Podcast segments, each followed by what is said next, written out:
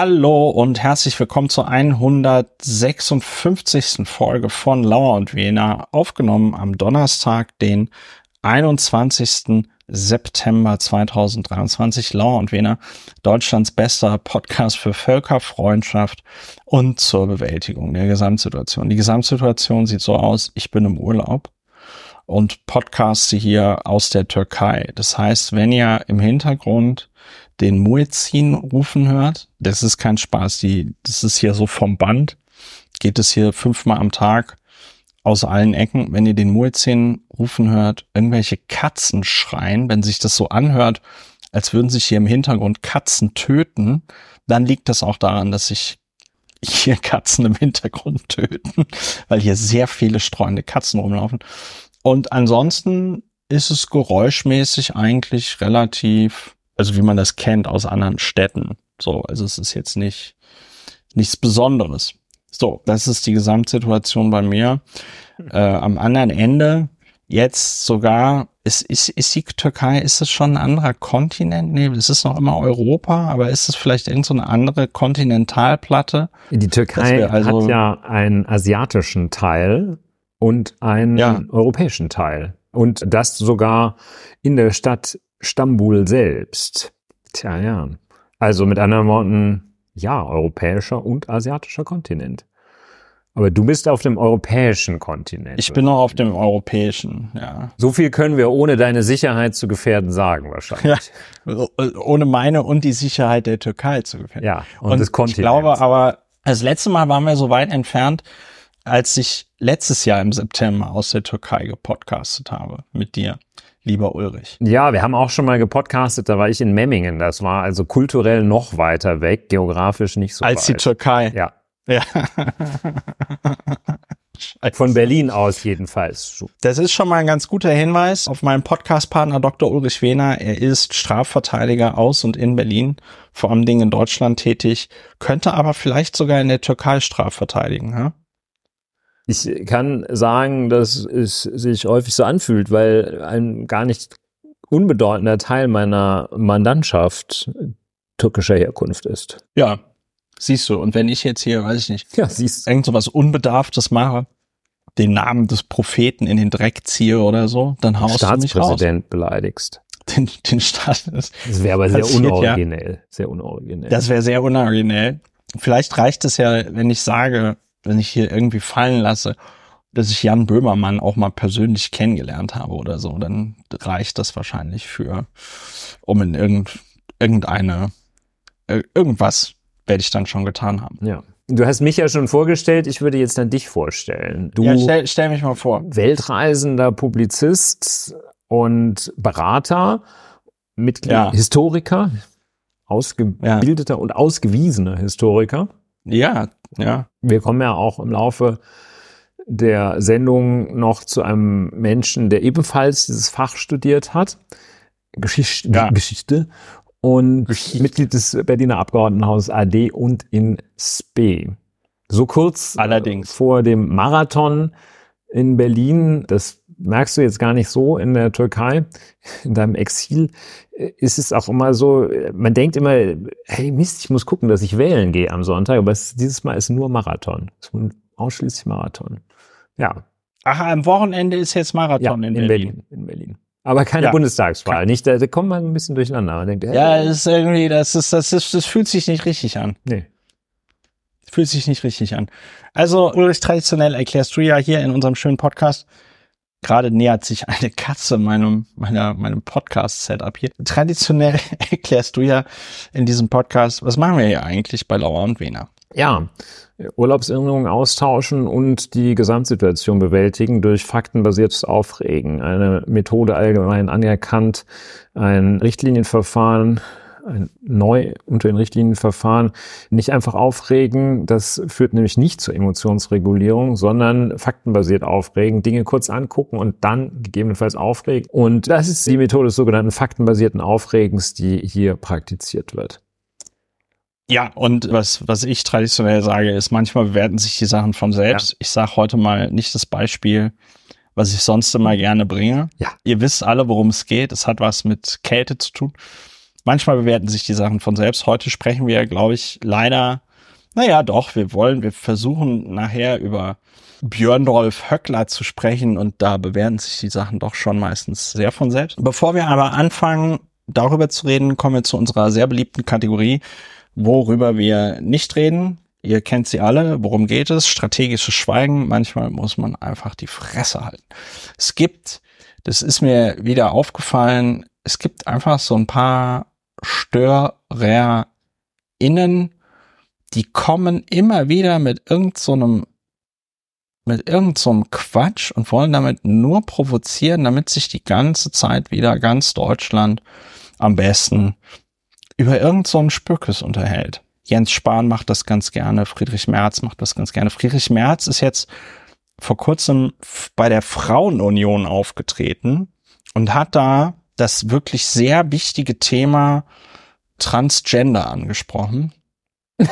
Friedrich Merz, Friedrich, Friedrich Merz, dem man ja, dem man ja alles sofort glaubt, auch insbesondere, dass er sich in die Welt einer Transperson hineinversetzen kann. Friedrich Merz sagt dann also vor der Frauenunion, also er würde das den Leuten nicht so einfach machen wollen, das Geschlecht zu wechseln. Da denke, da denke ich mir, da denke ich mir so toll. der Applaus. Toll, toll, toll, Friedrich. Das ist aber echt eine Info, die, die wir ja alle ganz, ganz dringend gebraucht haben. So. Und über solche Sachen darf man einfach nicht reden, weil die sind von vorne bis hinten sind die Quatsch und die werden, das ist gefährlicher Quatsch und der wird dadurch gefährlicher, dass man über ihn redet. Und heute reden wir also über ein Thema nicht, über das ich gar nichts weiß, das sehr exotisch ist aus meiner Sicht, wo Ulrich aber das Bedürfnis hat, darüber zu reden, und zwar über den Deutschen Richterbund. Der Deutsche Richterbund. Da bin ich, ich bin jetzt schon gespannt wie ein Flitzebogen, weil ich natürlich nicht weiß, was hat der Deutsche Richterbund, was führt der im Schilde? Ja. Dass du nicht über ihn reden möchtest. Ja. Es ist eng verbunden mit einem Fachthema, das aber ganz anschaulich ist. Und da geht es um die Protokollierung der Hauptverhandlung. Da spare ich mir jetzt ganz tiefe Einblicke. Es ist so, dass man im deutschen Strafprozess, vor allem wenn es um mehr geht, äh, wenn der in einer höheren Instanz stattfindet, wird nicht offiziell protokolliert, was da gesagt wird. Das heißt, wenn die Richter das irgendwie falsch verstehen, aus Unachtsamkeit, Fahrlässigkeit, Unverständnis oder Absicht, dann gibt es, kein, gibt es kein Protokoll, in dem drin steht, der Zeuge hat in Wirklichkeit gesagt, es war ein blaues Auto, wenn der Richter verstanden hat, es war ein graues Auto zum Beispiel. Die, das ist ein Thema, das läuft in Strafverteidigerkreisen seit 100 Jahren. Und immer wieder sagt man, hey, wir müssen noch eine Protokollierung der Hauptverhandlung machen. Die GroKo, äh, die GroKo, ich korrigiere, die Ampel. Keine Ahnung, was da gerade schiefgelaufen die GroKo, ist. Die Ampel, die GroKo der Herr. die, die, äh, die, die Schalke-Regierung. Und die hat jetzt das tatsächlich in Angriff genommen und der Bundestag befasst sich mit dem Gesetzentwurf zur audiovisuellen Dokumentation der strafgerichteten Hauptverhandlung. Alle, die das empirisch betrachtet haben, also nicht allein die Strafverteidiger, die einen exotischen Wunsch haben und für die bösen Kriminellen sind, sondern auch Psychologen, Soziologen, alle haben festgestellt, das ist eine absolut sinnvolle Maßnahme, die Hauptverhandlung zu protokollieren, weil man sich dann besser erinnern kann, weil das mehr Sicherheit gibt und so weiter. Also es ist für alle Leute tatsächlich, kann man sagen, die sich damit wissenschaftlich und systematisch befassen und in der Praxis sind, ist es ein sozusagen No-Brainer. Man kann auch sagen, es gibt in Europa oder gar in der OSZE, das weiß ich nicht genau, gibt es überhaupt nur zwei Staaten, wo das auf deutschem Niveau oder Nicht-Niveau läuft, das ist Belgien und Griechenland. Das heißt, selbst in so vorurteilsbelasteten Ländern wie Rumänien und Bulgarien. Ja, ja da wird die Hauptverhandlung protokolliert. Hauptverhandlung protokolliert. So, und jetzt ist ja. es also so weit, dass es, dass es immer näher rückt in Deutschland. Und dann kommt der deutsche Richterbund. Und der sagt, der sagt, die Strafjustiz soll jetzt durch diese Protokollierung der Hauptverhandlung zu einem Experimentierfeld für nicht ausgereifte, aufwendige Digitalpläne werden. Der Deutsche Richterbund ist total dagegen und sagt, solche super Argumente wie das macht uns zu viel Arbeit und ist total pikiert, dass er empfindet, es werde gegenüber der Richterschaft Misstrauen geäußert. Und dass, Aber sind die doch unfehlbar? Dass man denen, dass man überhaupt glaubt, die könnten womöglich Wahrnehmungsfehler machen. Wahrnehmungsfehler, das ist so erstes Semester Psychologie, Sozialpsychologie, das macht jeder. Das kann man auch in diesem fantastischen Buch, das mittlerweile auch jeder schon mal gekauft und neun Seiten daraus gelesen hat, von Daniel Kahnemann, weiß man, ne? also der Mensch, der, der checkt es nicht so richtig, so aus, aus guten Gründen, aber es passieren Wahrnehmungsfehler. Und die sagen jetzt, nee, uns passieren die nicht, das sagen sie ausdrücklich nicht, aber implizit und konkludent bringen sie das zum Ausdruck. sie bringen das so rüber. Sie bringen das so rüber. Es gibt keinerlei Grund dafür, und auch keinerlei Belege, dass Richter dieser Vorwurf zurechtgemacht würde, dass sie manchmal Wahrnehmungsfehler machen. Eine Pflicht zur Aufzeichnung, so der Vorsitzende, nee, nicht der Vorsitzende, CDU-Bundestagsabgeordneter, selbst Richter, eine Pflicht zur Aufzeichnung beinhaltet den Vorwurf, die Richter machten ihre Arbeit nicht ordentlich. So. Gut. Also, wollen wir nicht zu sehr vertiefen, diesen Teil.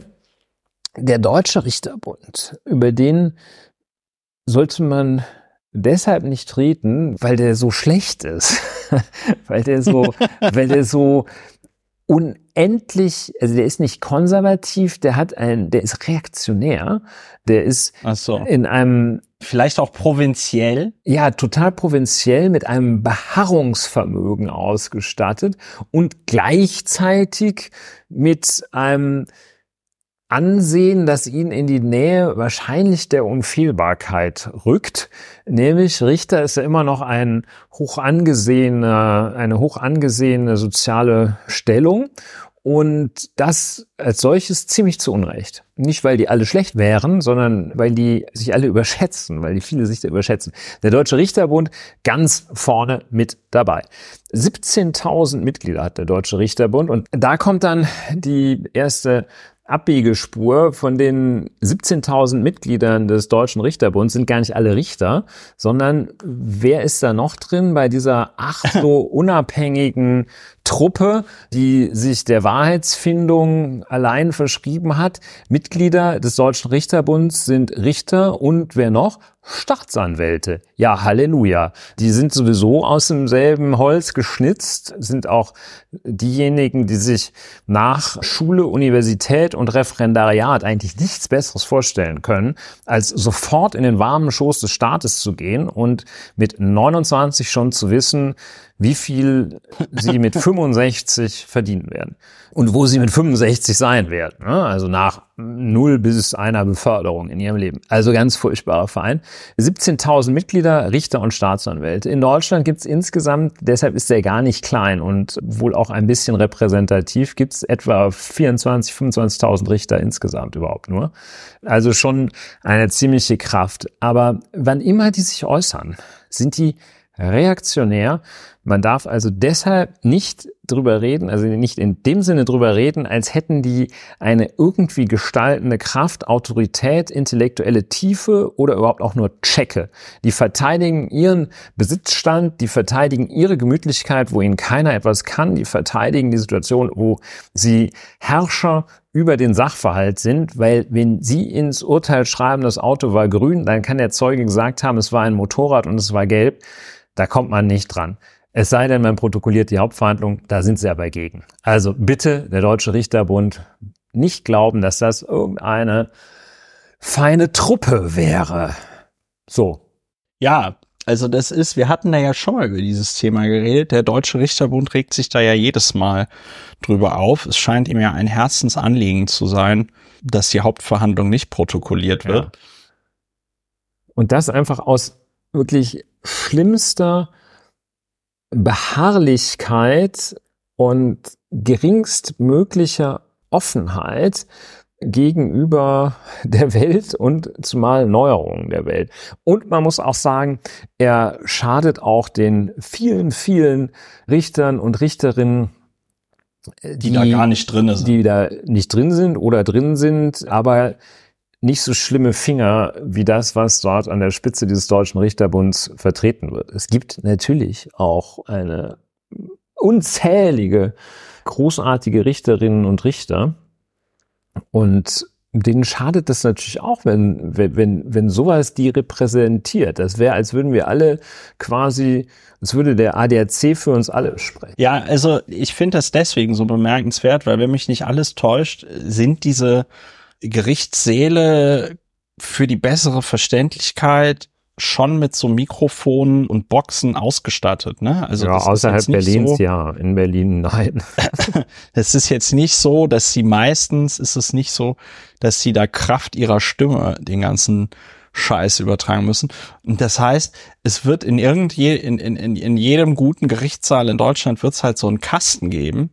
Wahrscheinlich wenn, wenn die, wenn die nicht ganz, wenn die nicht ganz doof waren, als sie diesen Kasten gekauft haben, kannst du da sogar schon irgendwo so eine SD-Karte reinschieben und einfach auf Aufnehmen drücken.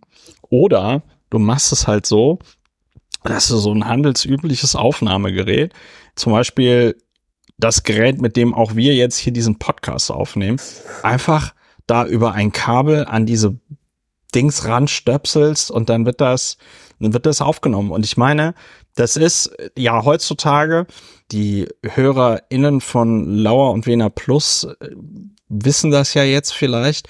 Mit Auphonic zum Beispiel ist es ja jetzt auch so easy peasy Transkripte zu machen.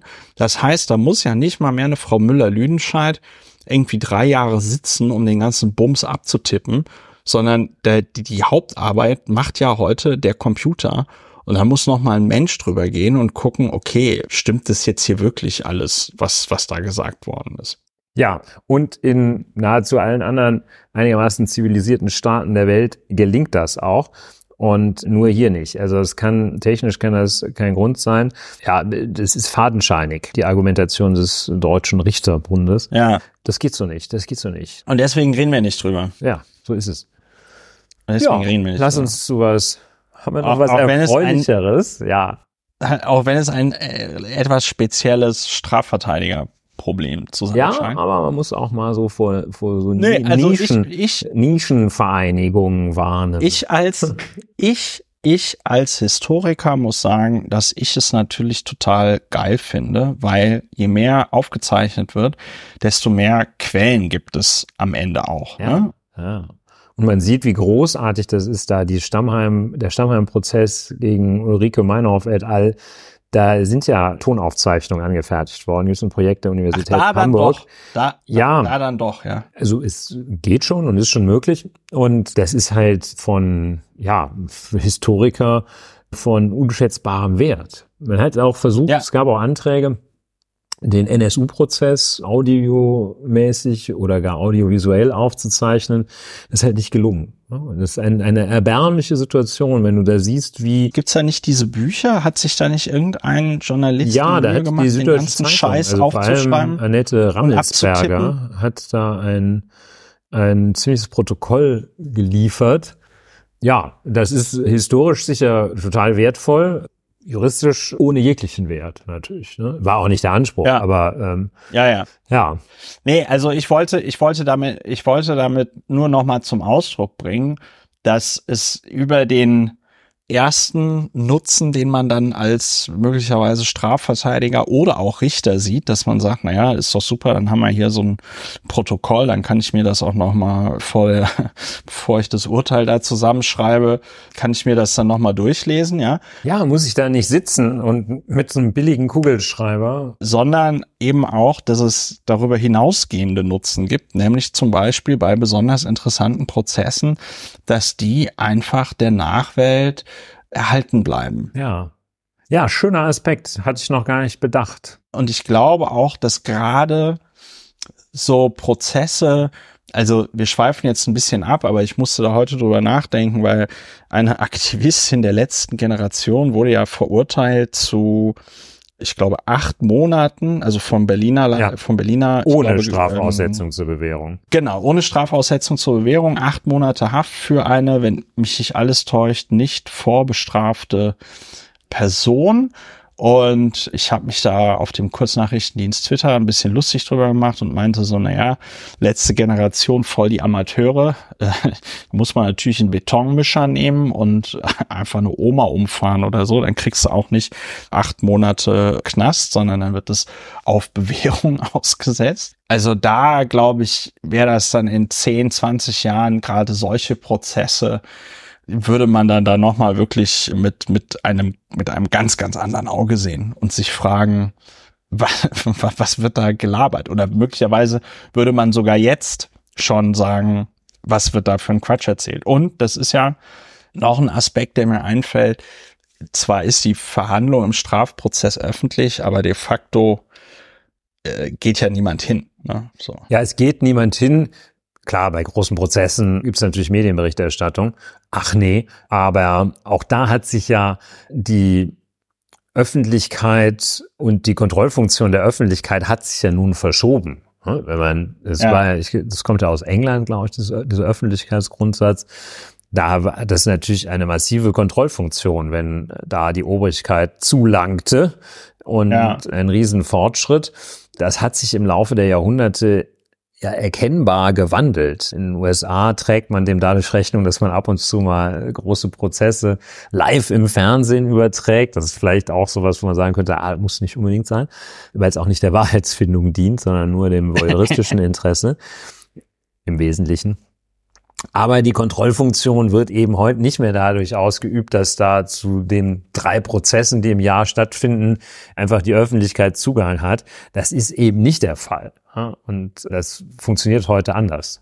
Sehr schöner Aspekt, über den ich mich freue, ihn dazu gewonnen zu haben, der jetzt nicht so fern liegt, aber auch nicht so nah, dass ich ohne weiteres schon drauf gekommen wäre, zu sagen, hey, Ja, siehst du, deswegen führen wir hier ja diese, diese komplementäre, dieser komplementäre Gesprächsstil. Ja, komplementäre Kommunikation im watzlawikschen Ja. Sinne und natürlich im kleistischen Ja. Sinne die Verfertigung des Gedankens beim Sprechen.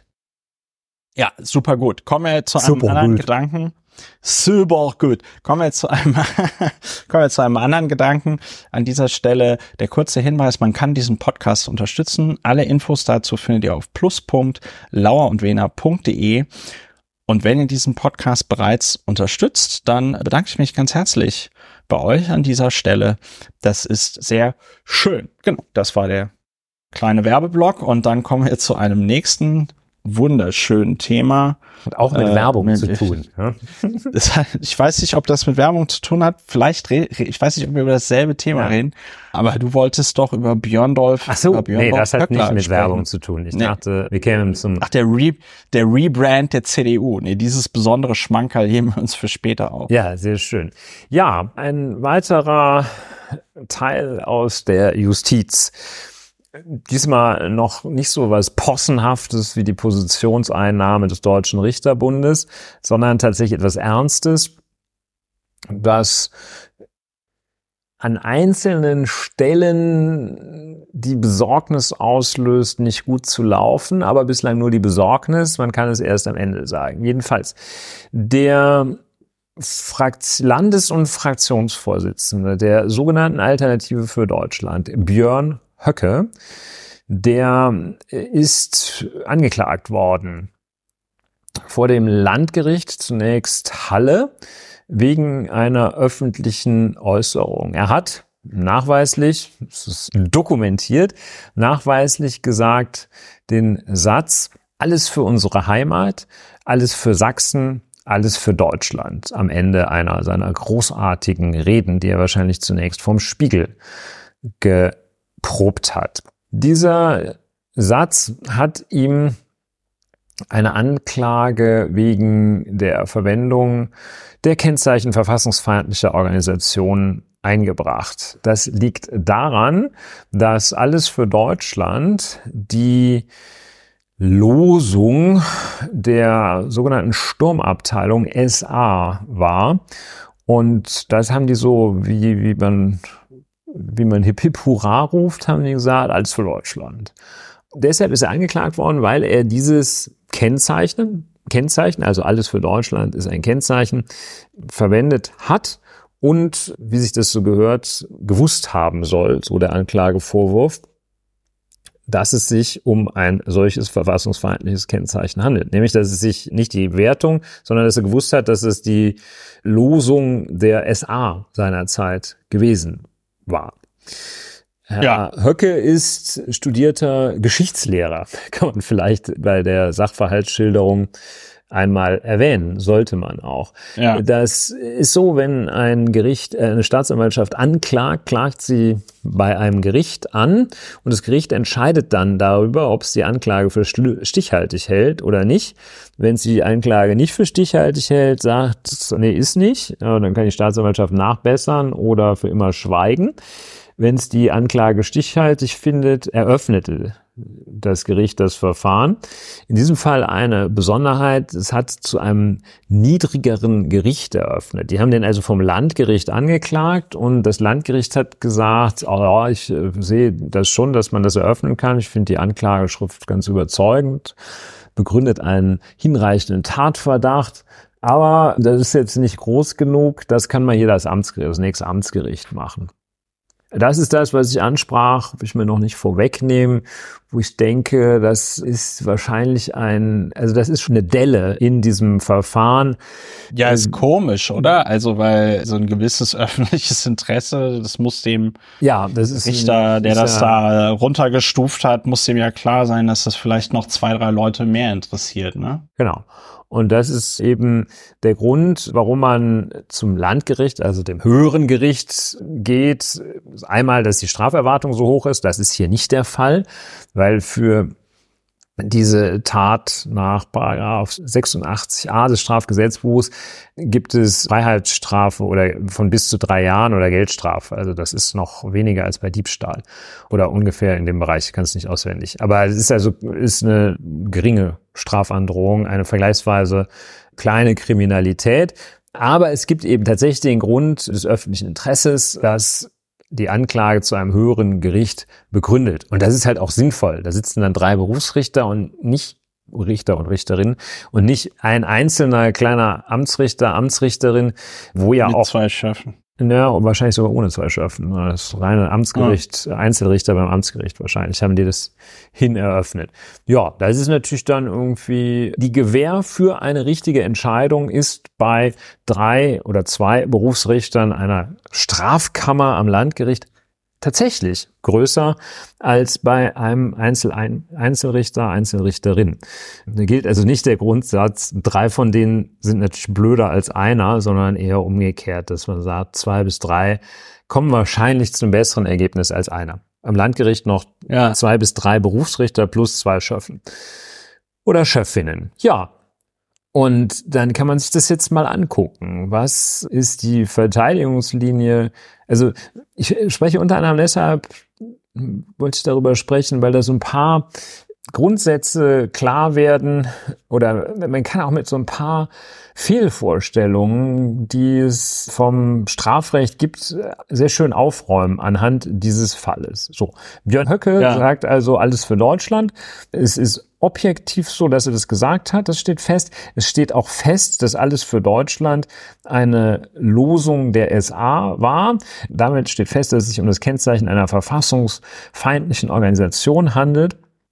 Mit anderen hm. Worten, der sogenannte objektive Tatbestand steht also in Stein gemeißelt fest. So. Was Wie, kann man, das hat Björn Höcke jetzt schon selber gesagt? Oder? Nein, das ist ja aufgenommen worden. Und also objektiv. Ach so, ne? nee. Also, das hatte, ist, ach so, objektiv. Ich hatte gedacht, der hätte sich schon irgendwie eingelassen. Weil also Kennzeichen verfassungsfeindlicher Organisation ist, da muss man nicht ein Hakenkreuz malen. Man kann eben tatsächlich auch so einen Slogan raushauen. Ne? Und da gibt's einige. Das, das hat Horst Wessel-Lied Zum Beispiel. Und das Landgericht Hamm hatte das just für diesen, alles für Deutschland, hatten die das schon entschieden. Und es kommt natürlich auf den Kontext an. Ne? Wenn jetzt also irgendwie, weiß ich nicht, so ein Fußballer sagt, ich gebe alles für Deutschland, dann läuft er nicht Gefahr, verfolgt zu werden. Aber wenn man am Ende seiner der Rede, die man für eine faschistische Partei hält, sagt, alles für Deutschland, dann liegt der Verdacht nahe. Also objektiv steht es fest. So, das heißt, Höcke kann sich ausschließlich damit verteidigen, hat zwei Verteidigungsmöglichkeiten. Zu sagen, ich habe nicht gewusst, dass das ein SA-Slogan ist. Ja. Oder, und das ist die noch schwächere Verteidigungslinie, ich habe das gewusst, aber mir war nicht klar, dass es strafbar ist, das zu äußern. Da kann man schön einen sehr populären Rechtsirrtum abräumen, der sagt, Unwissenheit. Das wirst du mir erstmal nachweisen. Ja, da kommen wir gleich zu. Unwissenheit so. schützt vor Strafe nicht. Das ist falsch, ne? weil Unwissenheit schützt unter Umständen schon vor Strafe, beziehungsweise schützt definitiv vor Strafe. Wenn man etwas nicht weiß, dann ist es auch nicht strafbar in aller Regel. Ja? Aber das hatten wir bei diesen Laternen, mit denen die dieses Affenhaus da in, wo war das, Krefeld oder ja, so, ja. abgebrannt haben. Dann hatten wir auch das, den, das Thema Verbotsirrtum. Ja, Verbotsirrtum, sehr schöne Sache. Und dann kommt eben das, was du jetzt auch sagst, das kann immer keiner nachweisen. So, wie weiß man, also man kann Gott sei Dank vielleicht sogar in die Birne von Björn Höcke nicht reinschauen und kann also nicht sagen, hat er es gewusst, hat er es nicht gewusst. Man wird wahrscheinlich auch keine E-Mail finden, in der er versehentlich mal gesagt hat, hey, ich weiß, das ist doch der, ist das nicht der Slogan der, das ist doch ja. der Slogan der SA, bevor er das gesagt hat. Das ist und doch der Slogan der SA. Wenn ich den in einer Rede benutze, dann werde ich doch Das ist doch bestimmt, wegen das ist ja, ich weiß es ja ganz genau und ich mache es ja auch absichtlich. Äh, so, das heißt, wie kriegt man das nachgewiesen? Das wird man jetzt mal sehen, aber es muss natürlich das Gericht letztlich machen. Aber dann kommt der zweite populäre Rechtsirrtum. Ja, das kann man ja gar nicht nachweisen. Oder dann das berühmte Indubio pro reo, also der Zweifelsgrundsatz. Das ist ja etwas, was man selbst bei der schlechten juristischen Bildung, die man auch bei einem Gymnasialbesuch erhält, noch gerade kennt, so Indubio pro reo. Im Zweifel muss es ja für den Angeklagten gehen, so dass man so denkt, oh, pff, hm, ja, wir wissen es nicht genau, müssen wir den freisprechen. Nein, nein, nein. Also der Grundsatz in dubio pro reo schreibt eben nicht vor, dass das Gericht Zweifel haben muss.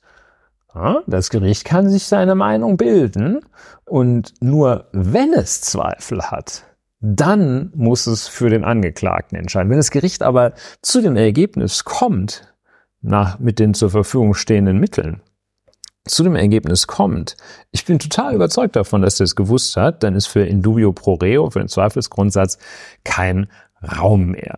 So, und so müsste es jetzt ja eigentlich hier laufen. Zum einen kann man noch mal so ein bisschen rechts, rechts gucken, nicht rechts und links, was Höcke sonst noch für, für Zitate bringt. Und die sind alle, oder nicht alle, aber viele sind angelegt, angelehnt. Ja, das ist jetzt nicht das erste Mal, dass er wegen Volks, Volksverhetzung oder so angeklagt wird, ne? Der segelt da immer ganz, ganz knapp dran vorbei, ganz hart am Wind. Ganz recht, ganz und recht. Da sind, da erkennt man immer die Originalquelle und sieht es genau. Ja, dann kann man noch mal sagen, so, also, dass der jetzt sagt, obwohl er jetzt also bei jeder Gelegenheit da irgendwie subtilste Veräste Wortstellungen aus dem nationalsozialistischen Sprachgebrauch verwendet, soll er jetzt ausgerechnet dieses alles für Deutschland, diese eine Nummer soll er nicht gekannt haben. Das ist fernliegend. Ja, vor das ist also schlechterdings, ja, schlechterdings nicht vorstellbar. Ja, ja. Ansonsten sollte man mal schauen, er schreibt ja auch, glaube ich, ab und zu mal so ein, so ein, sogenanntes Buch und äußert sich hier, äußert sich da, ob man nicht da aus dem Kontext noch Indizien dafür gewinnen kann, äh, dass Herr Geschichtslehrer Oberstudienrat Höcke wusste, dass alles für Deutschland eine SA-Parole war und deshalb zu verurteilen ist. Das äh, ist tatsächlich zu hoffen, dass das so geht, weil es äh, ganz, ganz schwer vorstellbar, dass und auch wäre auch wahrscheinlich ziemlich unerträglich, dass der mit diesem Ich hab's nicht gewusst durchkommt, weil er hat es gewusst. Er hat es gewusst. Es ist ihm einfach nur durchgerutscht wahrscheinlich. Wahrscheinlich sollte er sagen, alles für mein Deutschland oder sowas und hat es einfach nicht auf die Reihe gekriegt. Und dann hat er halt da ja, also die Nummer ich, ich so glaube, rausgelassen ich glaube, der Typ muss ja, der muss ja regelmäßig Aufmerksamkeit erzeugen für seine Basis oder für seine Anhänger. Und das ist natürlich total toll, weil jetzt kann er sich natürlich hinstellen gegenüber seinen Anhängern sagen, ja, also ich habe das doch jetzt gar nicht so gemeint, nichts läge mir ferner. Und dann kann er sich da wieder hinstellen und sagen, wie schlimm das ist, ja. dass er hier politisch verfolgt wird in Deutschland und so. Das sind natürlich, das sind natürlich bewusste Grenzüberschreitungen. Der wartet ja nur darauf, verklagt oder angezeigt zu werden, dass ihm der Prozess gemacht wird, damit er sich da groß in Opferpose schmeißen kann. Ja, wobei die Taktik ja sonst ist, immer knapp unterhalb der Schwelle zu bleiben. Und hier ist er nach der einzigen Meinung, die richtig ist, hat er die Schwelle ja. überschritten. Und das, vielleicht war es ein Unfall, vielleicht auch nicht. Vielleicht ging es da einfach mit ihm durch. Ja, das mag sein. Ne? hat er an sein äh, großes, hat er an sein großes Vorbild Adolf gedacht. Genau. Und ein, da durch. Aspekt, der da jetzt außerrechtlich auch durchscheint, ist oder ja letztlich auch irgendwo rechtlich ist, nämlich verteidigungstaktisch was für eine erbärmliche Nummer, sich immer damit zu verteidigen, dass man ja ach so dämlich ist. Ne? Also das ist, das ist schon beachtlich und da zeigt sich, wie perfide, also man muss es nicht zeigen, man weiß es auch so, aber hier manifestiert es sich noch einmal, wie perfide doch die Vorgehensweise und die Taktik und Strategie von dieser Truppe da ist. Nämlich ist gerade nicht offen auszusprechen. Dann sollen sie es doch offen aussprechen, dass sie eigentlich Nazis sind und nicht immer so tun, ja. als stünden sie ja doch auf dem verfassungskonformen Boden. Es Punkt. ist ja doppelt und dreifach perfide, weil erstens Mindestens. verhalten sie sich so wie Nazis und machen da auch keinen Hehl draus und kokettieren damit und lassen immer durchblicken, dass das ja alles gar nicht so schlecht war mit, mit dem Dritten Reich. Und dann unterstellen sie auch noch anderen die ganze Zeit, sie wären ja jetzt die neuen Faschisten, ja, zum Beispiel die Grünen, das wären jetzt ja. die neuen Faschisten, weil die wollen ja allen Leuten ihre grüne Ideologie vorschreiben. Übrigens auch sehr lustig hier in der Türkei wird einem an jeder Ecke werden Wärmepumpen beworben, ja. So, und dann wehren sie sich empört gegen den Vorwurf, das, was sie da machen, könnte irgendwas mit dem Nationalsozialismus zu tun haben. Ne? Also das ist, das ist so ein doppelt und dreifacher Hirnfick, den die da machen. Und da passt das, was der Höcke da macht, natürlich wunderbar rein.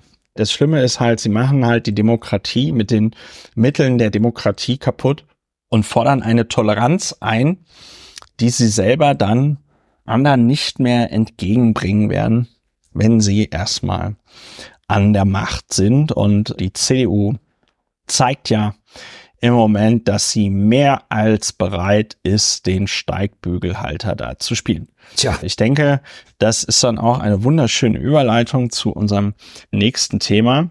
Ja. Denn die Christlich-Demokratische Union bei der ist ja im Moment einfach läuft. spitzenmäßig spitzenmäßig läuft. Anders kann man es nicht sagen ja. Man hat jetzt in Thüringen gemeinsam mit der Alternative der sogenannten für Deutschland abgestimmt bei dem bei dem wegweisenden und bahnbrechenden Thema die Grunderwerbssteuer um 1,5 Prozentpunkte zu senken. Und fairerweise muss man sagen ich glaube auch noch einen Freibetrag, einen Grundsteuerfreibetrag über 25.000 Euro einzuführen. Aber auch nur, wenn es deine erste Immobilie ist und wenn du sie selber benutzt. Erschütternd. Und das wurde so verkauft, als dass man damit jetzt quasi die Häuslebauer in Thüringen entlasten möchte. Gleichzeitig, ich glaube, am selben Tag hat die EZB den äh, Leitzins wieder erhöht. Und das ist natürlich total nett, wenn einem der Staat Thüringen, der Freistaat Thüringen, einem jetzt bis zu 25.000 Euro schenkt auf die Grunderwerbssteuer. Aber wenn du dein Darlehen auf einmal irgendwie zu fünf oder sechs Prozent äh, bedienen musst und dann aber noch die Preise hast wie bei 0,5 bis 1 Prozent, dann bringen dir die 25.000 Euro auch nichts. Ne? Nicht der Haupteinwand gegen diese gegen diese Änderung, aber Nee. ein durchgreifender. Nein, nein, das ist, nein, der, der, der, der, der, der Haupteinwand ist natürlich, man, man stimmt nicht mit den, mit den Faschos ab. Aber ich finde, wenn man schon der Meinung ist, dass man Das mit unbedingt sein muss, abstimmen ja. muss, wenn das, wenn man der Meinung ist, dass man das unbedingt machen muss, dann holt man sich doch irgendein Thema, was also so richtig Kita-Ausbau. wo es, wo es so, wo es so richtig knallt, genau, weiß ich nicht, Kita-Ausbau. Oder Na, oder man holt sich so eins wie Kasernierung von Abschied. Andersdenkenden. Oder ja, dann mal, dann Ja. lässt man doch das Visier einfach auch mal Ja, offen. also mir fällt jetzt spontan auch kein Thema ein. Das liegt aber auch daran, dass es mir einfach widerstrebt, mir vorzustellen, gemeinsam mit Faschisten abzustimmen. Aber wenn man schon der Meinung ist, man muss mit den Faschos zusammenarbeiten, dann doch bitte nicht bei dem Thema, wir senken die Grunderwerbssteuer um 1,5 Prozent und führen einen Freibetrag über 25.000 Euro ein.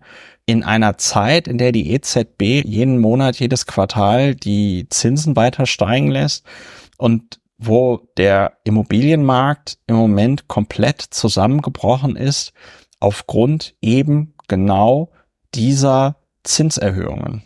Das sagt dir jeder, der irgendwas mit dem Thema Immobilien zu tun hat, seit letztem Jahr, seit die EZB da die, die Zinsen erhöht hat, beziehungsweise seit absehbar war, dass die Zinsen erhöht werden, gehen die Zinsen rauf. Du hast Anfang 2022 hast du noch 700.000 Euro auf 20 Jahre zu 1,5 effektiv bekommen.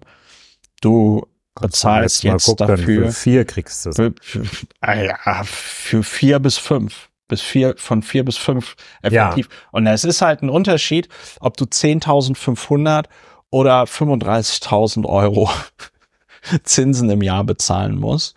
Ja, nicht für alle, aber für die meisten. Für die Für die meisten. meisten auch, zumal in Thüringen. In, Zumal in, Thüringen. Ja. Thüringen. Thüringen, ne? Ja. Thü Thüringen, ja, ist Äh, Thüringen. Thüringen, dieses, dieses ist nicht Sachsen, es ist Problem, nicht Sachsen, unter den, der Problem, Unter den Bär Thüringen. unter, Unter- den Bundesländern auch. So, Unter den Freistaaten. Jedenfalls, jedenfalls Und das will es was heißen. Also, ja, wenn man mit Bayern und so, aber jedenfalls, es ist einfach, man muss sich nur zwei Minuten lang diesen, diesen Immobilienmarkt angucken und was da im Moment so ab, abgeht. Und man sieht halt sofort, es ist, es, es liegt jetzt wirklich nicht an der Grunderwerbssteuer. Es liegt nicht an der Grunderwerbssteuer. So. Also es war jetzt keine Also- Situation, in der Gefahr im Verzuge gewesen wäre, dass da nee, überhaupt nicht. Zusammenbricht. Also so ist Nee. es nicht. Man hätte jetzt dann auch einfach sagen können, hier, das ist ein Fascho-Antrag oder ich bin ja nicht so dafür, die immer als Faschos zu bezeichnen, aber das ist auch egal, das ist ein AfD-Antrag. Stimmen wir einfach, einfach weil ihr es seid, stimmen wir da nicht mit. Aber das haben sie auch nicht geschafft. Ne? Das ist ja auch da, diese Thüringer Truppe, Nee. die, die macht ja, also, macht ja öfter mal ganz, ganz schlimme Stunts und ja. dieser Typ, der irgendwie, dieser thüringische CDU-Vorsitzende, der aussieht, als wären seine Eltern zumindest Cousin und Cousine gewesen, ja, also mindestens. Der ist vielleicht auch ein Freund oder Bekannter von Tino Sorge. Der Tino, jedenfalls flammende Rede im Bundestag, im Deutschen Bundestag gehalten zu Krankenhausfragen. hatte er wenigstens ein Neues, Einstieg, neues ordentliches- Einstecktuch. Ja. neues Einstecktuch Ja, und hatte er ein halbwegs ordentliches Hemd an oder hat es so ein bisschen gespannt? Oh, es ist spannend beim Timo, der isst ja ganz gern, der Timo. Der isst, isst so gern. wir müssen diesen Typen, der diesen Thread über den König Philippe war das, geschrieben hat. Even in, in the very rich War das people, Philippe oder, oder Philippe. Juan Carlos? Nee, nee, Philippe. Philippe, genau. Äh, Juan Carlos ist da irgendwo in Saudi-Arabien. Ja, über den schreibt kaum noch jemand positiv. Wir sind ja auch Deutschlands bester Ja, Adelspodcast, muss man an dieser Stelle sagen. Wir, wir, dieser Typ auf jeden Fall, der muss jetzt mal auch einen Thread über Tino Sorge schreiben. Ja, jedenfalls dieser dieser Idee. Gefällt mir thüringische. CDU-Vorsitzende, der muss, der, auf jeden Fall brauchen wir das zur Bundestagswahl.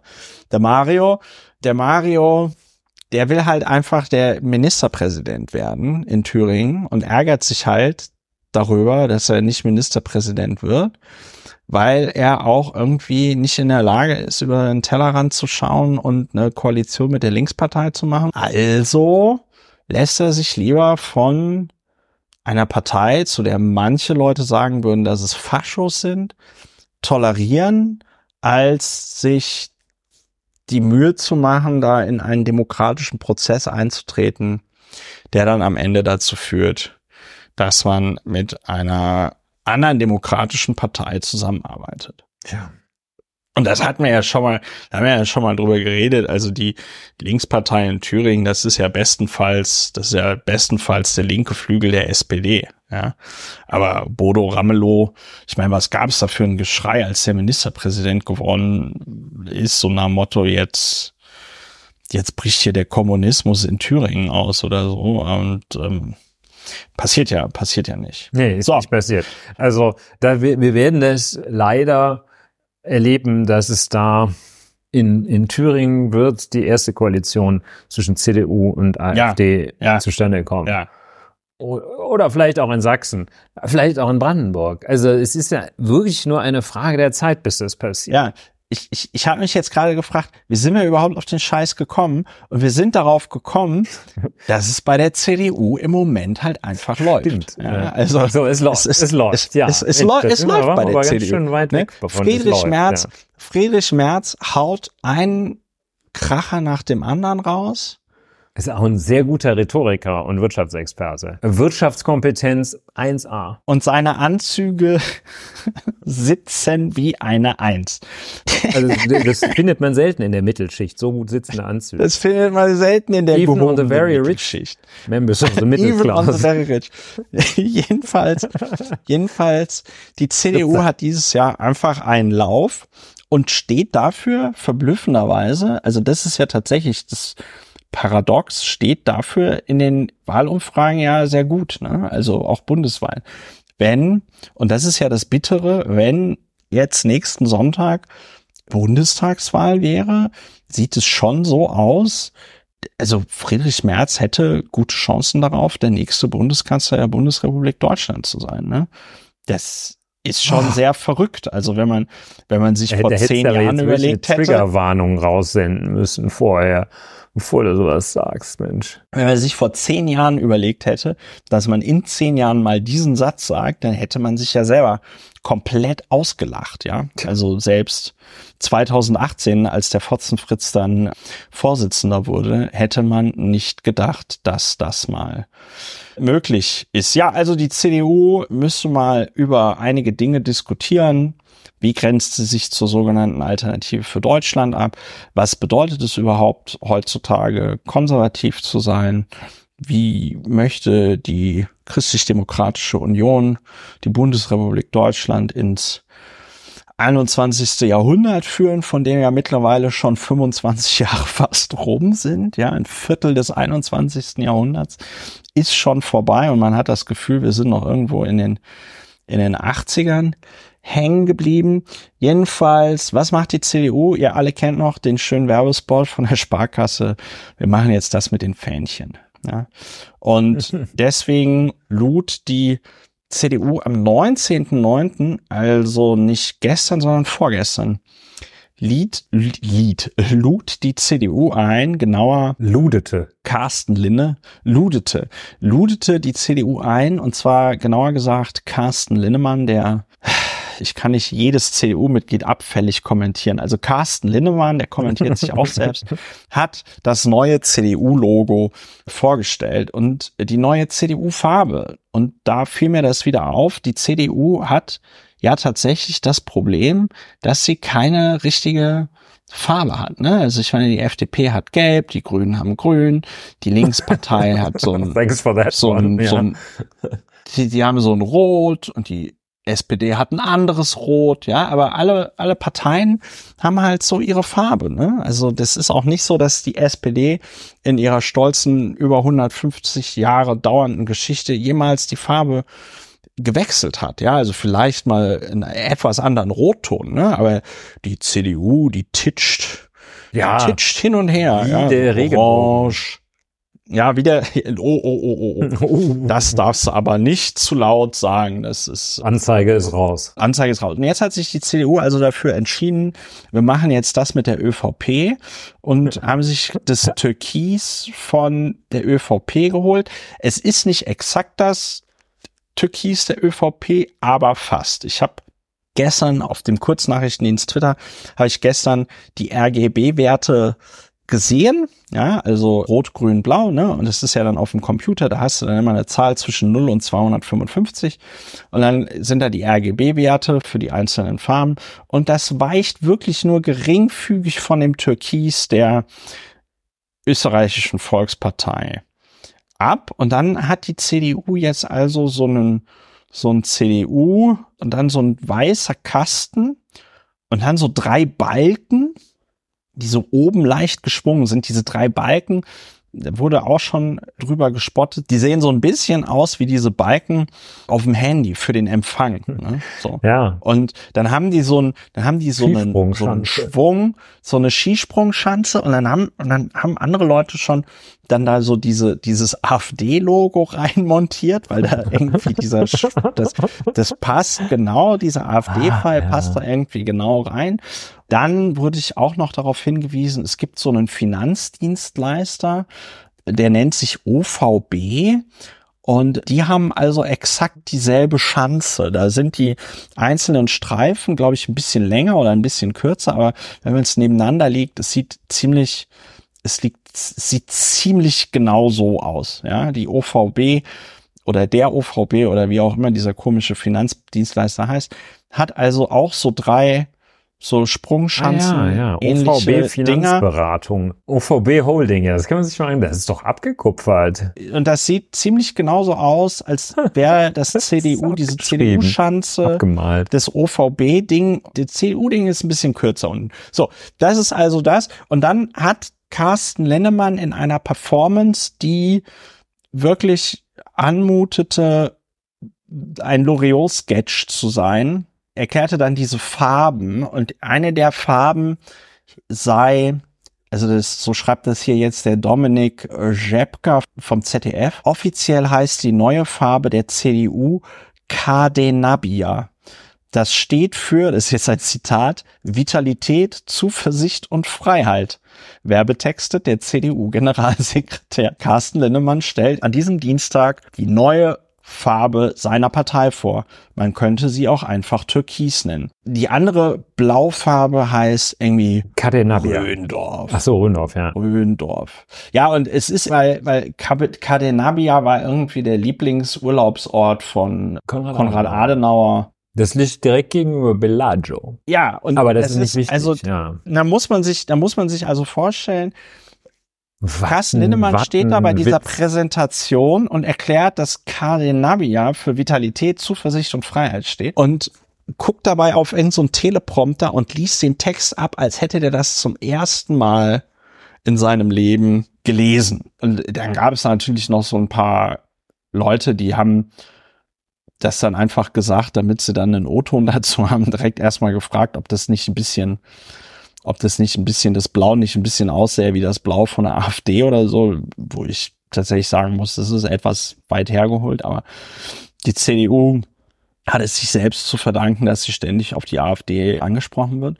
Ja, und dann gab es noch einen schönen vom CDU Twitter-Account verbreiteten Werbefilm, der sehr internationale Bilder der sehr internationale Bilder hatte und der weltläufig irgendwie auch so. Der bei mir auch Fragen hervorrief aufgrund der Bildsprache. Man sieht da nämlich zum Beispiel so eine, eine Roboterhand, die eine Menschenhand berührt, so mit dem Finger, wie bei diesem, das ist von Michelangelo, ne? Dieses, dieses, da in der Sixtinischen Kapelle, Kapelle ja.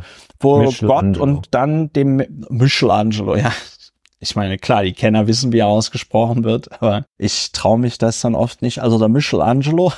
Michelangelo. Der kam, Michelangelo kam auch aus dem Rheinland, ne? Aus, vielleicht aus Kerpen. Jedenfalls, aus äh, Röndorf. Aus Röndorf. Aus, aus Röndorf. Jedenfalls, dann berührt also dieser, dieser Roboterhand, berührt diese Menschenhand.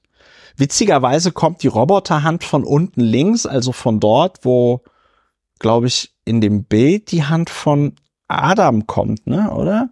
Jetzt bin die ich kommt von links, ja. Die, und die, die, Hand von Adam kommt von links und Gottes Hand kommt von rechts absolut. oben. Ne? Absolut. Ja, siehst du, da habe ich doch im Kunstunterricht aufgepasst. Jedenfalls, also vollkommen absurde Bildsprache und dann berührt diese Hand die Menschenhand und daraufhin zerspringt diese Menschenhand in irgendwie so tausend Teile in so einem Animationseffekt und ich mir so gedacht habe, was? was wollen die uns denn damit sagen? Ja, also was, was, was, was bedeutet das denn? Das Schönste, das Schönste in diesem, in diesem Spot war dann aber noch so ich kann, ein. Ich platze gleich für Ungeduld. Ja, ich freue mich schon. Willst du es? Willst nein, nein, nein, nein, einfach, nein, nein, nein. Man, man sieht dort, man sieht dort dann ein, ein, ein, so also diesen CDU-Bogen, diese, diese drei Empfangsbalken. Und in einem der Empfangsbalken sieht man dann ein Gebäude mit einer Kuppel und es sieht so ein bisschen aus wie der Reichstag, aber wenn man dann, wenn man sich das dann länger angeguckt hat, merkt man, das ist aber nicht der Reichstag. Ja, ja. ja. Und denkt man sich so, ist das vielleicht, haben die vielleicht irgend so eine Bildbearbeitungs-KI gefragt, mach mal ein Foto vom Reichstag oder so. Und ich wurde dann, als ich das auch getwittert habe, von der kundigen Alice Botha von der Zeit darauf hingewiesen, dass es sich dabei um den ehemaligen georgischen äh, Präsidentenpalast handelt. Ja, Tomato, so, Tomato. Das ist doch alles. also das, das, das heißt, die CDU, und das hat dann, glaube ich, fast einen Tag gedauert oder dann, ja, bis die CDU dann den richtigen Reichstag da reingeschnitten hat. Und das ist natürlich, das ist natürlich ultra peinlich. Immerhin haben sie nicht geleugnet, dass es der falsche wäre. Ja, sie, ja, sie haben noch versucht, sie haben noch versucht, so einen Witz da zu machen. Da müssen erstmal beweisen, dass das nicht der Reichstag äh, ja. Und ich finde, das, dieser Patzer sagt dann doch eigentlich sehr viel über den Zustand der CDU insgesamt aus, weil normalerweise würde sich ja der Generalsekretär oder der Vorsitzende einer Partei sowas durchlesen oder anschauen, bevor das dann veröffentlicht wird. Ne? Weil das ist ja schon wichtig, weil damit will man ja den Leuten dann den neuen Look der CDU näher bringen, einen schönen Imagefilm machen. Ist ja auch teuer sowas. Ne? Also ist ja, einfach ist auch teuer. teuer. Das ist du dir das schon mal an, so wie du sagst, hör mal hier, das, ich habe mir jetzt hier ja. dieses neue super Sofa gekauft. Guck ich mal, ob das auch äh, intakt ist. Ob das ja. überhaupt was kann. Ne? Ja. So. Und anscheinend hat also niemand in der CDU, der sich diesen Film angeguckt hat, gemerkt, was da vor sich geht. Und dann haben die den so veröffentlicht. Also vom Social Media Praktikanten bis zum Parteivorsitzenden hat niemand gemerkt, dass das nicht der Reichstag ist, sondern der ehemalige georgische Präsidentenpalast. Äh, ja, das ist natürlich schon wirklich, wahrscheinlich ist es da auch so, dass sie so ein bisschen äh, auch so streng hierarchisch gegliedert sind, dass alle, die da drauf geguckt haben, gedacht haben, ja, das hat der Chef schon gesehen, da muss ich noch drauf gucken. ja, was fällt mir dazu noch ein? Also mir fällt jetzt, ist fast ein bisschen. Was macht das mit dir? Was macht das mit was mir? Was macht das mit dir? Also mir fällt zunächst eine fast etwas entlastende Anekdote ein von einer befreundeten Kanzlei die haben da also irgendwie durch zehn Hände die Weihnachtskarte absegnen lassen, die gedruckt wurde. Und da stand halt das falsche Jahr drauf. Ne? Also so, wenn jetzt sagst, ja alles Gute, wenn du jetzt beim nächsten, in der nächsten Runde sagst, alles Gute fürs neue Jahr 2000 23 jetzt. Ne? So, hatten auch tausend ja. Leute gesehen, hat nicht so richtig gut geklappt. Aber nee, ich will das auch nicht irgendwie, äh, also sagen wir so, es kann schon passieren, aber es ist halt Mist. Ne? Also es ist halt ganz, ganz großer Mist. Und du sagst ja, ich denke zu Recht, dass es da so an professionellem Engagement auch fehlt und an Professionalität, weil das ist ja eigentlich das, was die gerade die CDU für sich reklamiert, dass es alles so wahnsinnig toll ja. klappt mit denen.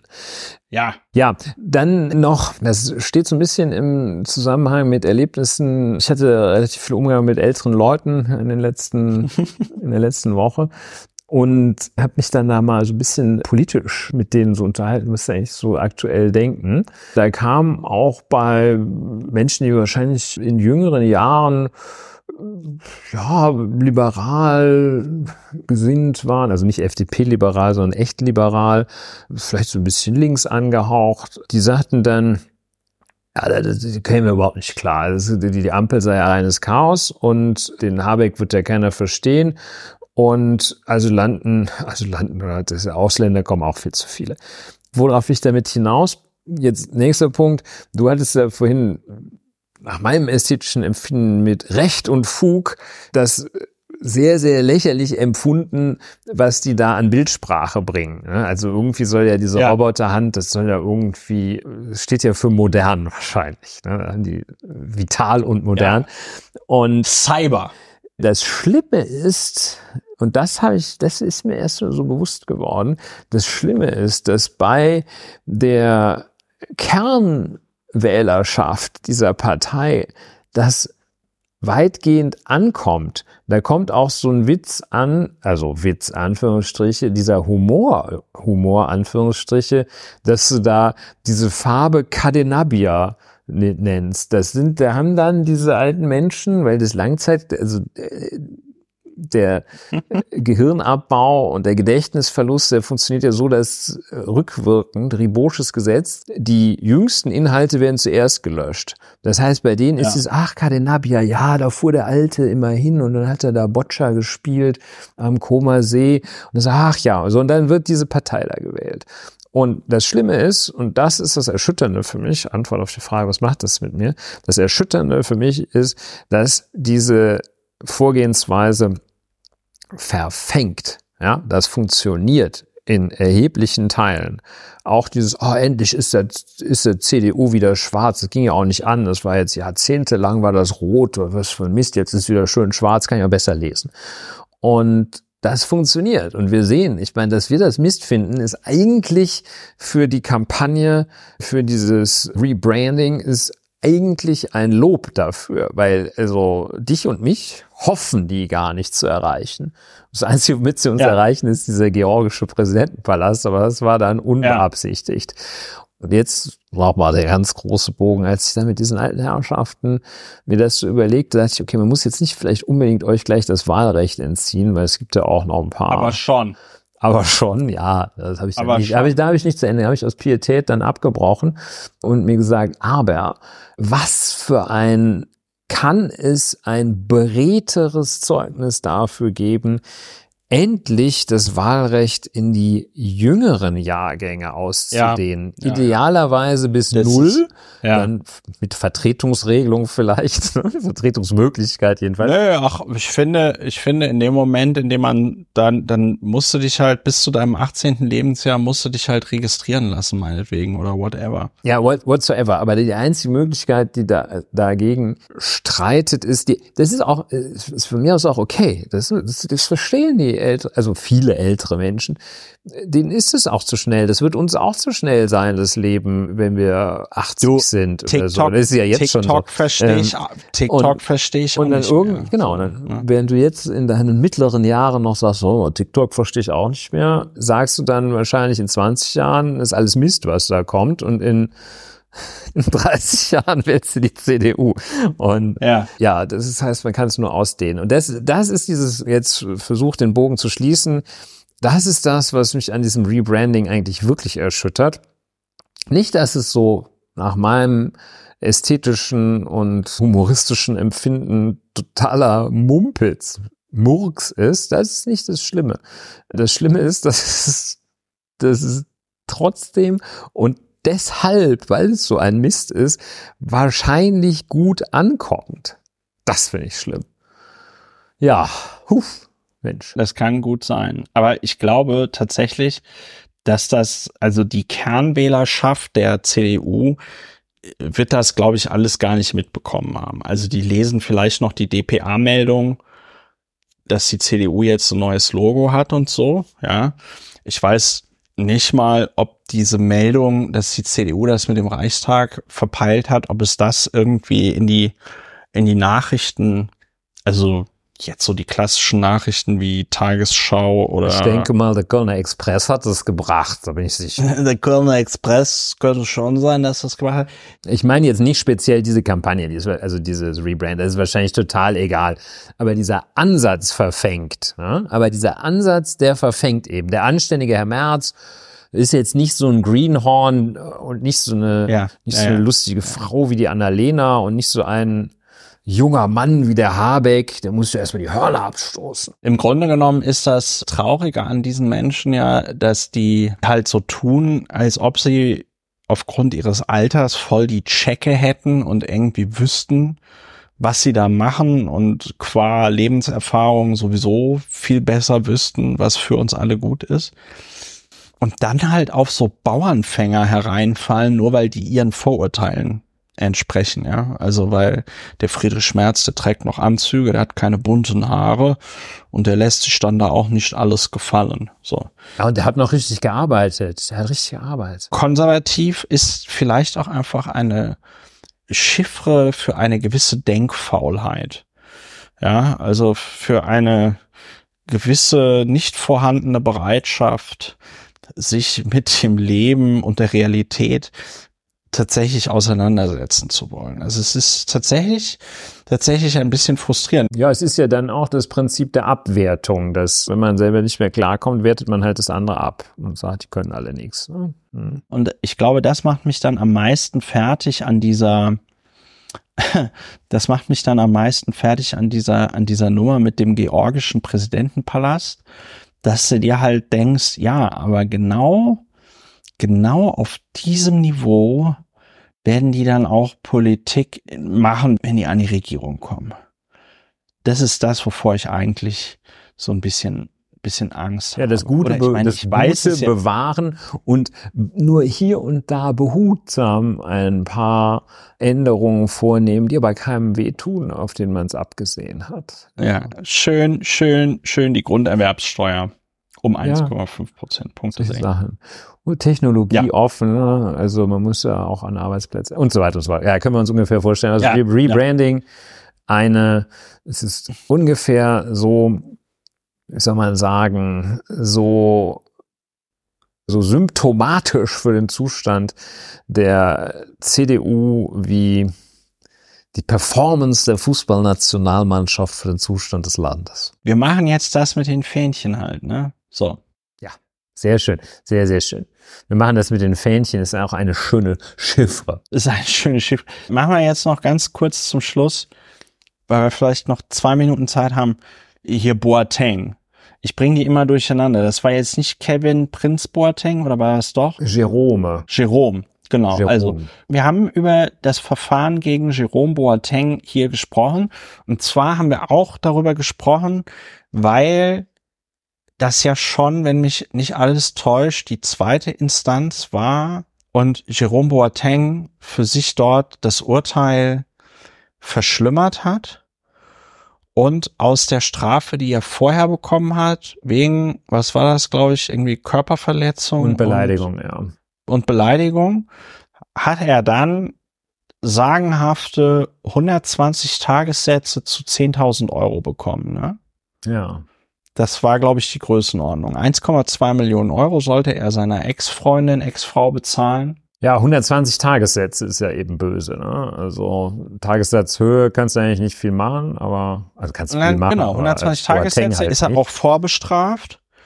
Da haben wir damals schon auch so ein bisschen Witze drüber gemacht, dass der Anwalt oder dass der Boateng sofort in Revision gegangen ist. Dann ist aber auch witzigerweise die Nebenklage, ich wusste gar nicht, dass die Nebenklage das kann, und die Staatsanwaltschaft. Ja, alle, alle, alle in Revision. Alle, alle wollen, so. Und heute dann das Urteil vom, ich glaube, Oberlandesgericht München. Ja, vom Bayerischen, da gibt's ja, ich glaube, das dürfte das Bayerische Oberste Landesgericht sein. In Strafsachen entscheidet, glaube ich, das Bayerische Oberste. Jedenfalls, also die Revisionsinstanz für Berufungsentscheidungen nach landgerichtlichen ja, Urteilen. Oberste Landesgericht. Ja, also das bayerische oberste Landesgericht. Steht auf BR 24 und die sollten es wissen.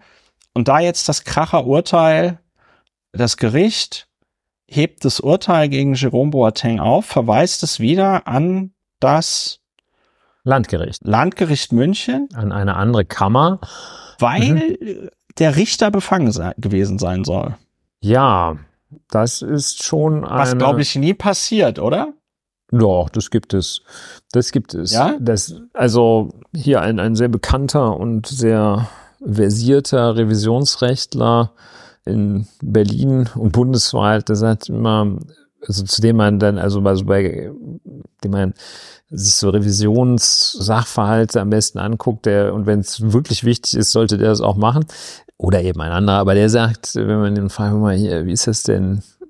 Meinst du, dass, dass da Befangenheitsrüge in der Revision durchgeht? Da pflegt immer zu sagen, es gibt so im, im Jahr beim Bundesgerichtshof gibt es vielleicht so fünf bis zehn Befangenheitsangelegenheiten, die durchgehen. Und dann pflegt man zu sagen, das, was du mir hier gerade vorgestellt hast, ist keiner davon. Und also es ist sehr, sehr selten, aber es passiert schon mal. Und es passiert nur in sehr krassen Fällen. Also, dass da ein Richter mal irgendwie so ein bisschen aus der Haut fährt oder sowas, da kannst du keine, kein Befangenheitsgesuch drauf stützen. Also zum Beispiel da in diesem Wirecard-Prozess. Da gibt's, glaube ich, schon ziemliche Wortgefechte am laufenden Meter. Da kannst du keine Befangenheit drauf stützen. Hier in diesem Verfahren war das wohl so, dass der Richter gesagt haben soll, der Vorsitzende, soll gesagt haben, wenn ihr Verteidiger wenn ja, ihr weitere, Anträge weitere stellt, Beweisanträge stellt, dann kann sich das negativ auf die Strafe auswirken. Und das ist, wenn er das wirklich so gesagt haben sollte oder zum das Ausdruck gebracht ne? haben sollte, das ist ein absolutes No-Go. Also, dass du Verteidigungsverhalten als strafschärfend wertest. Das gibt's zwar, aber das zu, also das passiert, das passiert leider immer wieder, aber das zu sagen, ja. Das ist ein, das zu machen ist ein absolutes No-Go und deshalb ist es offen zu legen ein No-No-No-Go. Total, total bescheuert. Das ist äh, fast wie Nötigung im Amt. Oder es ist Nötigung im Amt. Das ist Nötigung das ist ja direkt acht Voll. Monate ohne Bewährung. Ja, zack. Mit ähm, den Klimaklebern in einen Raum. Mit den Klimaklebern in eine Zelle, da wird er mal, da wird ihm mal die Flausen aus dem Kopf getrieben. Nee, aber da weiß ich ja sogar als Gefühlsjurist, dass ja diese, bei der, beim Strafverfahren, dass wenn du irgendwie nachweisen kannst, dass quasi nicht allen, nicht allen Möglichkeiten nachgegangen wurde, die möglicherweise hätten dazu führen können, dass der Mandant in irgendeiner Form entlastet wird oder so, dass das äh, ein äh, Revisionsgrund par excellence ist. Und deswegen ist das ja ist das schon sehr interessant, was der Richter da gesagt hat. Genau, hier ist es nochmal der Spezialfall, dass der den wohl die Beweisanträge, was, also das eine betrifft die Aufklärung durch das Gericht, aber das andere betrifft eben die Beschränkung der Rechte der Verteidigung. Das ist also nochmal, ja, ja, es ist also es ist wirklich mega hart, was der da gemacht haben soll und wahrscheinlich gemacht hat. Ja, da muss man sagen, also wer, wer dem da, also wer sowas in so einem Verfahren raushaut, der ist aber auch fast ungeeignet für den Justizdienst. Aber das war, das war mein Punkt. Also wenn du die Beweisanträge gar nicht stellen kannst, dann kannst du auch nicht ja, alle Möglichkeiten ausforschen und also ja, also das ist ja sehr interessant. Also und jetzt geht das an einen anderen an eine andere Kammer, ne? nee, Kammer des Landgerichts, ja. also an einen anderen Spruchkörper.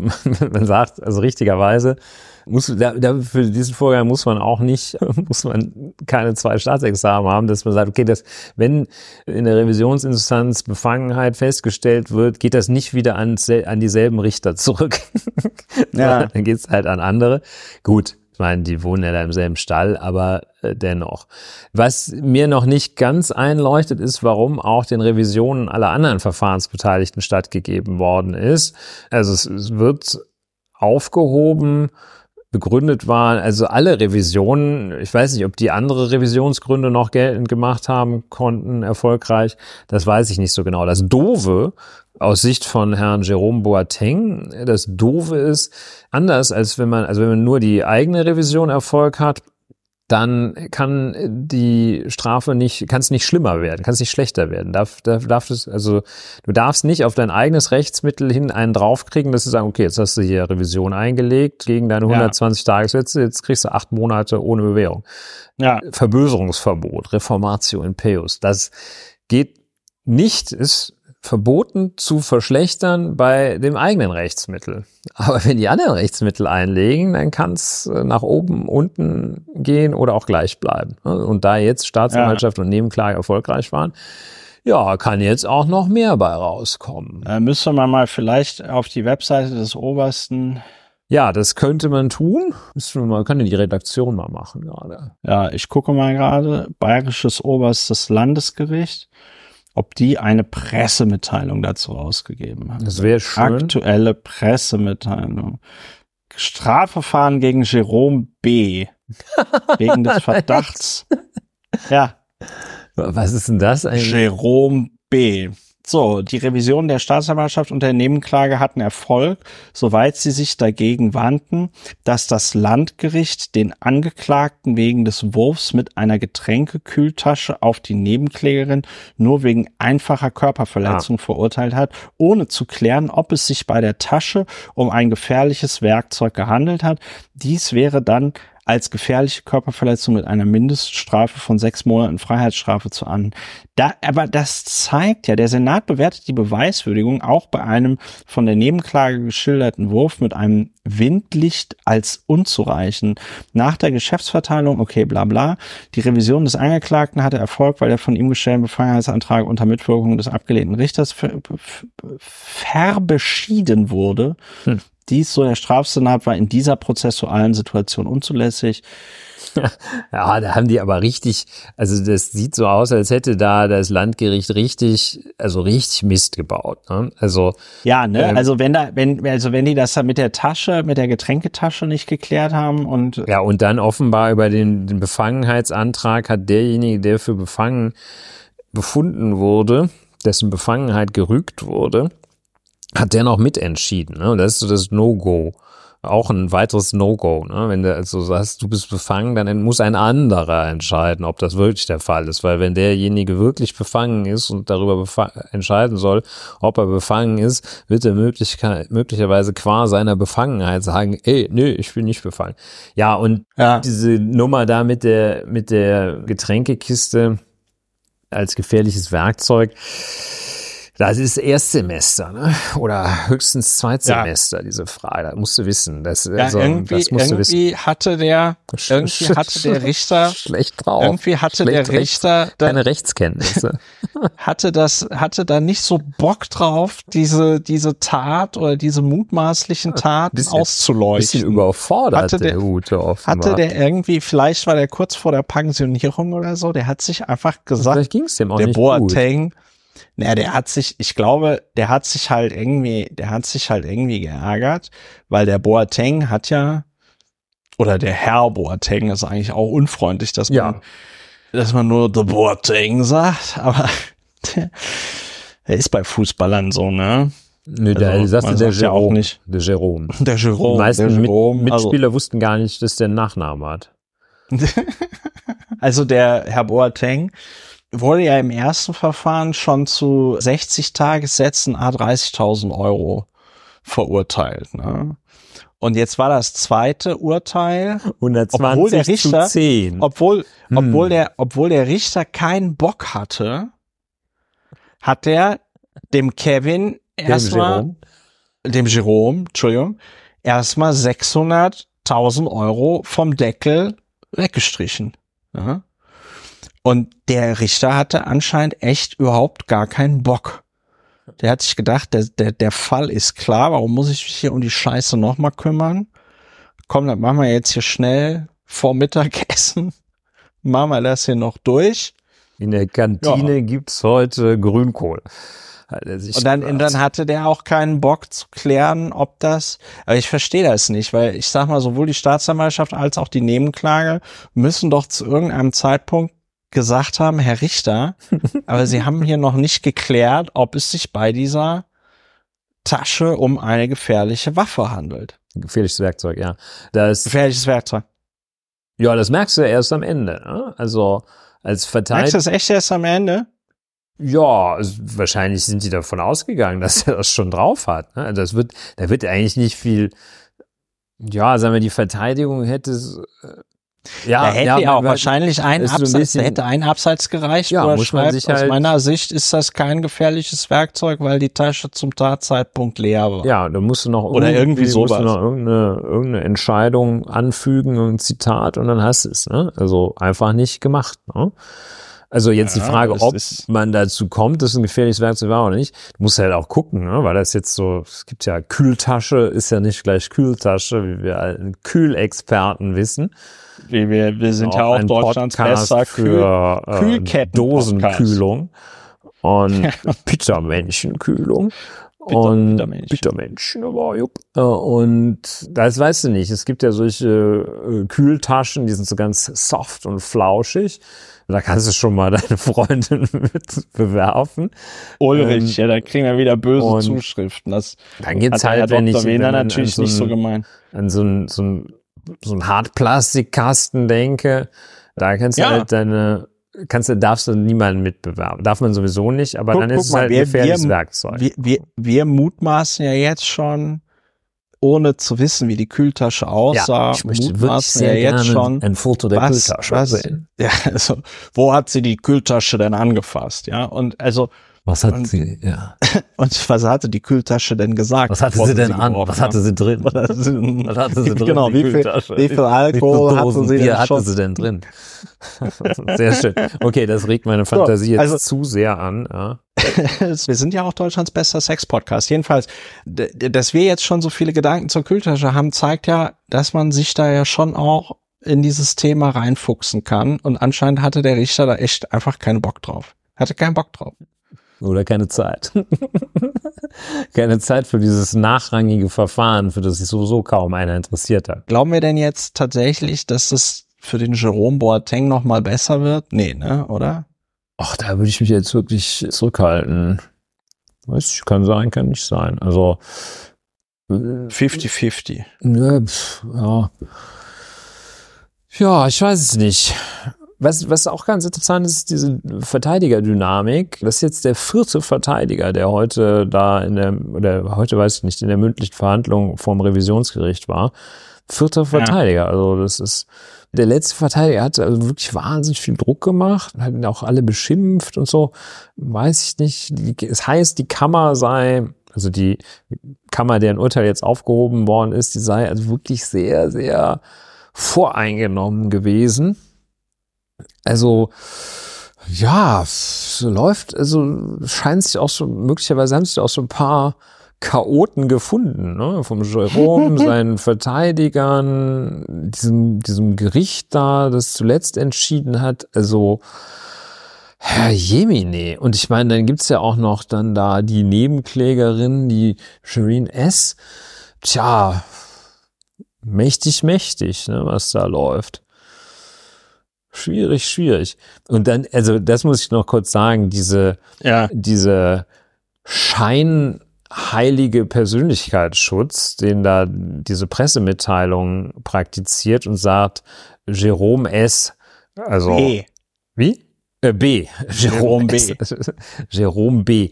Nee, ne? Was? Also wie toll ihr da die Persönlichkeit schützt. Ne? Da, da sind Fälle naja, also bei diesen Personen der Zeitgeschichte darfst du das ausschreiben halt. Ne? Musst ja auch nicht sagen, Bund, also der angeklagte Bundeskanzler Olaf S. Nee. Kannst du sagen? Meinst du nicht, dass sie das vielleicht so ein bisschen lustig gemeint haben? Ich kann ausschließen, dass in den Kreisen Humor gepflegt dass sie da Humor wird. Das kann ich aus eigener Erfahrung ausschließen. Da wird es wahrscheinlich eine Dienstanweisung geben, wie mit solchen Sachen zu verfahren ist. Ja, es ist jetzt auch nicht so schlimm, aber es kommt mir sehr scheinheilig vor. Echt, findest du? Ich find's, ich find, ich muss es sagen, ich find's ich find's lustig. Also genau das ist wie wenn ein das, bisschen lustig auch. wie wenn, wenn das, wenn das Bundesverfassungsgericht da in diesem Verfahren zu der Offenlegung von Nebeneinkünften, wenn die da in der, in der Urteilsbegründung von dem, von dem Fraktionsvorsitzenden FM schreiben, das ist so ein ganz feiner Humor, finde ich. Ja. Also, weißt du, wenn da Jerome Boateng und alle wissen, es ist Jerome Boateng und dann steht da Jerome B. Wobei, ich muss sagen, als ich vom, vom, ich muss mal gucken, als ich vom Verfassungsgerichtshof Berlin gewonnen habe, stand da auch die Anklage, die Klage des, des Abgeordneten L. Ich glaube, da stand tatsächlich Lauer. Ja, da muss man ja sagen, da hat man es ja auch so ein bisschen in der Hand, ob man sich durch eine Klage exponiert oder ob man Angeklagter ist. Vom Prinzip Ah ja, her ist es natürlich richtig, den Namen nicht zu nennen, aber hier hat es ja auch ein bisschen, zum einen etwas Drolliges, zum anderen etwas, was mein, nach meiner kurz, kurz äh, soeben im Kopf angefertigten Kurzgutachten nicht äh, Ja. geboten ist, den nicht auszuschreiben. Also der Fernsehwettermoderator Jörg K. hat, glaube ich, da auch kein Gericht geschrieben. Wie dem auch sei. Ja, und dadurch hat es dann nach meiner Wahrnehmung gerät in den Verdacht der Scheinheiligkeit, es da dann mal ganz richtig zu machen und ansonsten irgendwie identifizierende Berichterstattung rauf und runter zu machen, womit man das Leben von irgendwelchen Leuten, die natürlich im engeren Kreis identifiziert werden können, komplett ruiniert, indem man mal einfach so eine Pressemitteilung raushaut. Ne? Oder hier äh, be berühmter Berliner Fall eines großen Bordellbetriebs da voll raushacken und die Rechte Ja. verletzen und es noch nicht mal einsehen und hier so super penibel. Naja, ist nicht der Schwerpunkt des Falls Jerome B., Spitzname Boa, wie man die Regie vorhin zugerufen hat, ist nicht der Schwerpunkt des Falls, ist aber so ein ganz illustriertes Beispiel. Ja, es tut mir fast schon ein bisschen für für die natürlichen Parteien, sprich also für den Angeklagten und auch für die Nebenklägerin, tut es mir fast ein bisschen leid, dass das da so ausartet. Das ist eigentlich nicht schön, wenn das so, so viele Fehler gemacht werden. ne? Also es ist einerseits beruhigend, dass es offenbar jetzt durch die höheren Instanzen dann korrigiert wird. Das scheint zu funktionieren. Aber das ist doch wirklich für jeden eine, eine große Belastung, dass man das nicht einfach mal Naja, zügig abschließt und da zu einer Entscheidung kommt, mit der dann auch alle leben müssen. Die soll richtig Ja. sein, klar, zu einer ordentlichen Entscheidung. Und das ist denen offenbar bislang nicht gelungen. Zum Teil haben sie es selber in der Hand, aber zum Teil halt auch nicht. Ja. Ja. Was ich so schlimm daran finde, ist, wenn du eben nicht über die Portokasse eines Jerome Bs verfügst, kommst du ja gar nicht so weit, wie der da jetzt gekommen ist, sondern da wäre wahrscheinlich nach dem ersten Urteil Schicht im Schacht gewesen. ja, ja, ja. So. Und das finde ich ist das, also in der Sache kann ich zu dem Ding nicht sagen. Das klingt so nach dem, was da alles vorgefallen ist mit Windlicht geworfen und, und Kühltasche geworfen. Das klingt so, als hätte das auch ein Fall bei Richterin Barbara Salesch sein können. Aber ja, du hast vollkommen recht, dass die das da nicht, dass die das da nicht hinkriegen, dass da irgendwie mal ordentlich ja, zu handwerklich urteilen. sauber, ne? Und man sollte doch meinen, dass sie sich jetzt äh, klar, das jetzt ohne Ansehen der Person urteilen muss ja, braucht uns ja auch keiner zu erzählen. Natürlich, dass die sich mal in so einem Fall würde ich mich doch auch ein bisschen mehr anstrengen, noch mehr anstrengen, wenn ich Richter Ja. wäre als in anderen Fällen, dass ich mir da nicht diese Peinlichkeit gebe. Und Genau, insbesondere weil ich dann weiß, dass der Typ auch Kohle hat. dass er wahrscheinlich auch genug Geld hat, noch in die nächste Instanz zu gehen, meinst du? Ja, Tja. ja und alles Mögliche. Ja, gut. Also Und alles. sagen- und alles. und alles Und und, alles. so. Jetzt fällt mir ein, da reden wir nächstes Mal. Ich höre, äh, genau, der, der Vertreter des Betriebsrats guckt hier auch schon rein und sagt, äh, Und, und mahnt ich weiß nicht, an, ob der Muezzin bei dir auch schon ruft, aber ja. irgendwelche Tiere rufen bei mir im, In der Türkei gibt's ja sehr viele Katzen. Ich habe das in Istanbul erlebt, also Stadt der Katzen. ja, es gibt hier sehr viele Tiere. Im Moment Ich bin mir auch nicht sicher, ob das eine Alarmanlage ist oder ein Tier, was hier im Hintergrund heult. Das ist der wurde, der eine Alarmanlage nachmacht. Ich, ich, würde, ich würde, ja, Lyrebird ist super. Liebe HörerInnen, googelt Lyrebird. Das ist, das ist Wahnsinn, wie der ja, das ist jetzt das Feuilleton am Schluss. Kommt das, das ist jetzt Firebird. das Feuilleton. Ich wurde von einem Hörer darauf hingewiesen, Verena Balsen hat in der Zeit einen Text geschrieben, und zwar etwas Großes ist zerbrochen. Endlich unsere Autorin dachte früher mit 30 müsste sie, müsste sie Mutter sein und Managerin im Keks-Imperium ihrer Familie. Es kam ganz anders. Verena Balsen über den Druck auf Frauen und den Wert der Orientierungslosigkeit. Ein Gastbeitrag von Verena Balsen. Hm. So. Ja. So. Wollen wir mal sehen. Das ist geil. Hausaufgabe, Hausaufgabe. Schon, das ist leider, der Text ist leider hinter der Paywall, aber ich kann zumindest die ersten paar Sätze lesen und er fängt schon sehr schön an, wie der typische Text einer 30-Jährigen. Anfang des Jahres packte ich meine Sachen in den Kofferraum, in den Kofferraum meines Autos. Los.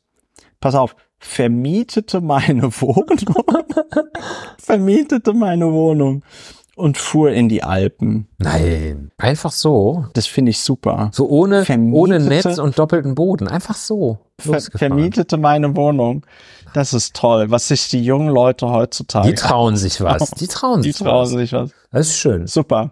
Also, muss ich, muss ich jetzt noch abbinden, ne? Ja, so. da musst du noch abbinden. Muss ich noch abbinden. muss ich jetzt noch abbinden, ja. ne? Liebe HörerInnen, das war die 156. Folge von Lauer und Wena, aufgenommen am Donnerstag, den 21. September 2023. Lauer und Wena, Deutschlands bester Podcast für Völkerfreundschaft und zur Bewältigung der Gesamtsituation. Wenn euch dieser Podcast gefällt, ihr findet alle Informationen zum Unterstützen unter plus.lauerundwener.de. Empfehlt uns weiter, wenn ihr uns schon unterstützt. Vielen lieben Dank dafür. Werdet nicht verrückt. Passt auf, dass ihr nicht vom Landgericht München in einer Strafsache angeklagt werdet. Und kommt gut durch die Restwoche, bleibt gesund und dann hören wir uns demnächst wieder bei Lauer und Wener. Macht's gut. Tschüss. Tschüss.